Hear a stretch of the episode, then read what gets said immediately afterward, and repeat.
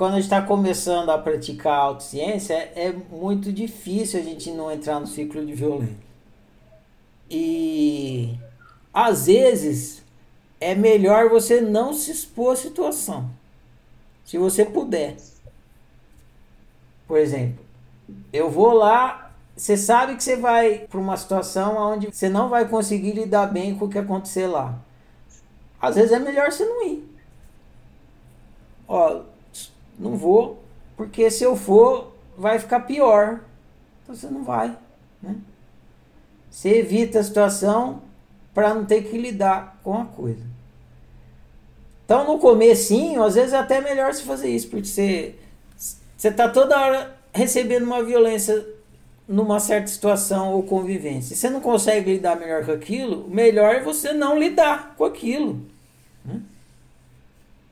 Porque você não consegue ainda, você não tem capacidade. Seria mais ou menos que nem você fosse um soldado que não sabe atirar, não sabe usar o rifle. Você está na, você tá na guerra, você é um soldado que não sabe usar o rifle.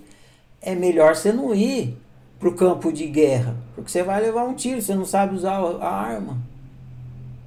Por que, que você vai lá para o campo de guerra você não sabe usar o revólver?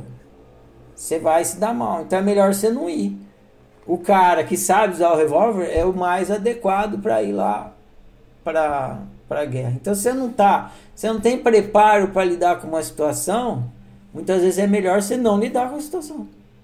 Mas isso é no começo, aí depois você vai se preparando, se preparando. Aí quando, quando você já tem uma capacidade de lidar razoavelmente com a situação, que vem uma situação desagradável, que você sabe que é desagradável de violência, você usa, você vai para a situação de propósito.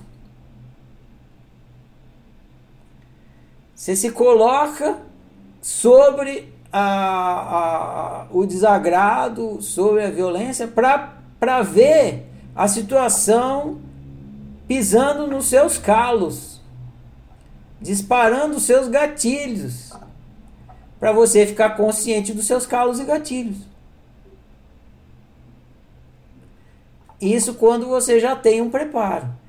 Então, quando você já tá, já sabe identificar os seus gatilhos, já sabe ver os seus calos, sabe é, por onde as situações é, tentam te pegar e como que faz para descobrir se pega, aí quando você está recebendo uma violência, você fica ali como que em estado de meditação.